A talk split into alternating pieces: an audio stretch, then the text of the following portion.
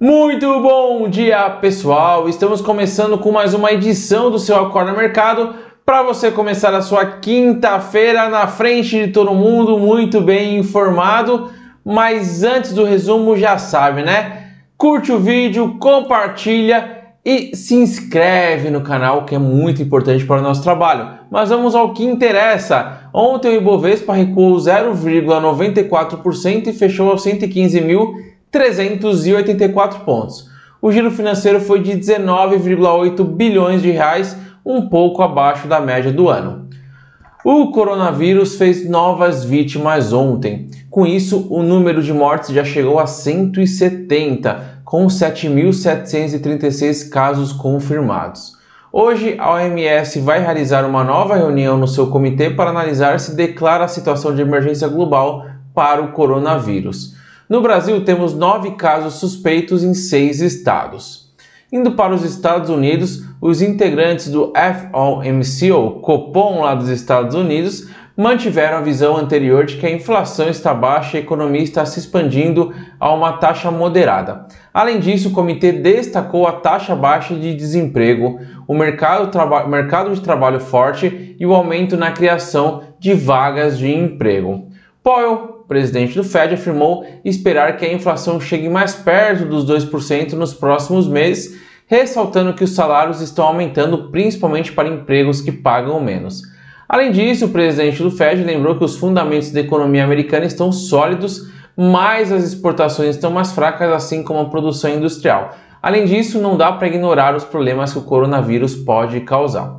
Com isso, o Fed resolveu manter a taxa de juros entre 1,5% e 1,75%.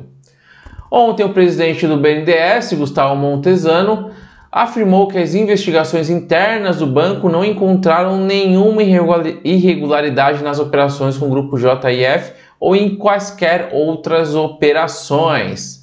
Ainda no governo, o governo federal também apresentou o resultado primário de dezembro e de 2019. As contas do governo apresentaram um déficit primário de 95,6 bilhões de reais em 2019 foi o sexto ano seguido em que as contas ficaram no vermelho. Ainda no governo, ainda continuando nessa parte do governo, ontem a Regina Duarte aceitou o convite do presidente Bolsonaro e assumirá a Secretaria Especial de Cultura. O Santander Brasil teve lucro líquido de 3,7 bilhões de reais no quarto trimestre deste ano, uma alta de 3,9% frente aos três meses anteriores no acumulado de 2019, o lucro líquido foi de 14,1 bilhões de reais, alta de 16,6% na comparação com 2018. Das 73 ações do índice, 56, 56 fecharam no vermelho, 15 em alta e 2 no 0 a 0. As ações da Petrobras subiram 0,17% a R$ 28,85 e a empresa informou que solicitou hoje sua desvinculação do programa Destaque em Governança Corporativa de Estatais da B3, uma espécie de selo de boas práticas para empresas controladas pelo setor público. A companhia não divulgou os motivos desta decisão. Já as ações da Vale recuaram 0,88% a R$ 50,75. O cancelamento de voos no exterior atingiu as ações das companhias aéreas brasileiras, Azul recuou 4,07% a R$ 59,87 e a Gol teve baixa de 3,45% a R$ 34,94. No caso de Azul, houve ainda um ajuste após a alta de 8% de ontem. É, aliás, ontem disparou, aliás, anteontem, né? Anteontem as ações da Azul dispararam e aí ontem recuou 4,07%, uma forma aí de realização de lucro, né? As ações de bancos continuaram as trajetórias de queda. As ações Itaú caíram 1,55% a R$ 32,97. Do Bradesco recuaram 1,43% a R$ 33,12. Do Banco do Brasil caíram 2,46% a R$ 49,46. E do Santander recuaram 1,36% a R$ 42,78. No começo do pregão, o Santander chegou a bater 3%, mas com com os números do, do resultado um pouco abaixo do esperado, não conseguiu segurar em alta e caiu, caiu ali 1,86, não tão forte, né? As ações do Banco Inter caíram 1,12% a R$ 16,76. Na Nasdaq, as ações da XP subiram 3,30% a 40,33 dólares. A maior alta de ontem foram das ações da MRV, que subiram 4,67%, R$ 21,05, depois que a empresa iniciou vendas totalmente digitais. Então, o processo de venda inclui a escolha do apartamento, envio da, envio da documentação, análise e aprovação de crédito e assinatura do contrato digital 100% digital este atendimento, esta venda. A segunda maior alta foi da Real Drogazil, subindo 2,98% a R$ 128,59 e da Ipera, subindo 2,78% a R$ 34,75. Já as maiores quedas foram de Fleury, caindo 4,12% a R$ 31,16, seguida por Azul, já citada aqui, e Marfrig caindo 4,06% a R$ 11,10. A maior alta da bolsa foi das, das ações da General Shopping, disparando 27,36% a R$ 66,99. Já a maior queda foi das ações da companhia Celg de Participações, despencando aí 23,43% a R$ 25,51. A preocupação com o coronavírus fez os investidores buscarem ativos mais seguros, voltando a pressionar o dólar para cima. Com isso, o dólar subiu 0,62%, fechando aos R$ 4,21, maior valor de fechamento desde 29 de novembro. Já o euro subiu 0,54% aos R$ 4,64. O cenário de inflação ainda em níveis comportados colabora para o mercado acreditar em um novo corte de juros na próxima reunião do Copom. Os juros futuros, porém, terminaram o pregão perto da estabilidade e em leve baixa, com os investidores ainda digerindo informações sobre o nível de retomada da atividade econômica, enquanto a decisão da política monetária do Fed ainda era aguardada. Então, fechou antes do. Os juros DIs fecharam antes da decisão do Fed. Com isso, o DI de janeiro de 2021 subiu de 4,33% para 4,34%, enquanto o DI de janeiro de 2025 recuou de 6,22% para 6,20%. Já falando nos títulos do Tesouro Direto, as taxas fecharam em queda, destaque para os juros reais que caíram forte. A NTNB 2050 caiu de IPCA mais 3,54% para IPCA mais 3,36%, que é ótimo para quem acompanha a carteira Unibanco. Destaque também para a NTNF 2029 caindo de 6,65% para 6,62%. Na agenda hoje teremos a divulgação do IGPM às 8 horas.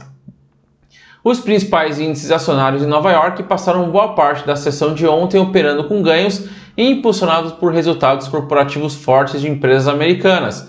Se por uma, se por uma parte as empresas com os resultados vêm segurando a bolsa, na outra parte, os investidores vêm sofrendo com a preocupação com o surto do coronavírus na China e também em meio à entrevista ali do Jeremy Powell.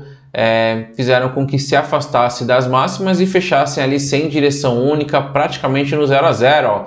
O Dow Jones subiu 0,04%, o S&P 500 caiu 0,09% e o Nasdaq subiu 0,06% de lado. As vendas residenciais em curso nos Estados Unidos registraram o maior declínio desde 2010, hein? Vamos falar um pouco de resultados, de balanços. Começar pela montadora de carros elétricos Telas, te, Tesla, né? Desculpa. É, a Tesla de Elon Musk, que divulgou ontem à noite o lucro líquido de 105 milhões de dólares nos últimos três meses de 2019. O valor representa uma queda em relação ao ganho de 140 milhões de dólares registrado no mesmo período de 2018. No acumulado do ano, a Tesla acumulou prejuízo de 862 milhões de dólares. No entanto, no quarto trimestre, a empresa registrou entregas recordes de 112 mil carros. A Tesla está vendendo muito. Ontem, após o pregão, o Facebook anunciou um aumento de 6,8% no lucro líquido do quarto trimestre para 7,35 bilhões de dólares na comparação anual o resultado é maior do que o esperado. Lembrando que o Facebook também é dono do Instagram e o WhatsApp, dono de todos os negócios aí, né? A Microsoft anunciou ontem um lucro líquido de 11,6 bilhões de dólares, alta de 38,3% na comparação anual neste segundo trimestre do ano fiscal de 2020, que encerrou em 31 de dezembro. Aliás, no último trimestre do ano fiscal de 2020, né? Indo para as Treasuries, as taxas dos títulos recuaram ontem, destaque para T-Note para 10 anos caindo de 1,65% para 1,58% e para T-Bond para 30 anos caindo de 2,11% para 2,03%. Na agenda norte-americana teremos apenas a divulgação do PIB do quarto trimestre às 10h30. Os índices de bolsas da Europa fecharam predominantemente no azul, mas sem forçar para alçar altas mais contundentes. Ali cresceram bem pouquinho, ó. Frankfurt subiu 0,16, ó. Frankfurt subiu 0,16, Londres subiu 0,04, Paris subiu 0,49, Milão subiu 0,57 e Madrid subiu 0,66. Na Ásia, a bolsa de Tóquio está recuando 1,74%, Hong Kong caindo 2,17% e Seul caindo 1,59%. Já a bolsa de Xangai mais uma vez seguirá fechada, lembrando que ficará fechada até o dia 3 de fevereiro. Os contratos futuros de petróleo fecharam a sessão com variação modesta e sem direção única. O WTI recuou com alta nos estoques nos Estados Unidos e, o, e os preços da referência global. Já o Brent avançou devido aos conflitos relacionados no Oriente Médio. O WTI recuou 0,28% aos 53,55 dólares, enquanto o Brent subiu 0,50%, fechando aos 59,81 dólares. O contrato de ouro OZ1D subiu 0,47%, enquanto as criptomoedas estão operando em queda nas últimas 24 horas, com o Bitcoin caindo 0,33%, a Ethereum caindo 1,68% e a Ripple caindo 2,72%. Para finalizar, o IFIX caiu 0,39%. A maior alta foi do fundo de investimento imobiliário Credit Suisse Hedging Griff Logística, sigla HGLG11, subindo 3,66%, enquanto a maior queda foi do fundo de investimento imobiliário BTG Pactual Fundo de Fundos, sigla BCFF11, caindo 4,44%. Na carteira Unibanco, quem mais sofreu foi a ação da CVC, que vem caindo 3,09%. Em compensação, a Chus, a nossa querida Chus, subiu mais 5,72%, continua levando bem a carteira, assim como via varejo. Lembrando que sexta é o fechamento da carteira no mês. E aí, vamos apresentar o resultado mensal que deve vir bastante positivo, mesmo com a bolsa ali ficando quase no 0 a 0, ok? Então, por hoje é só. É uma ótima quinta-feira, bons negócios e vejo vocês amanhã. Tchau!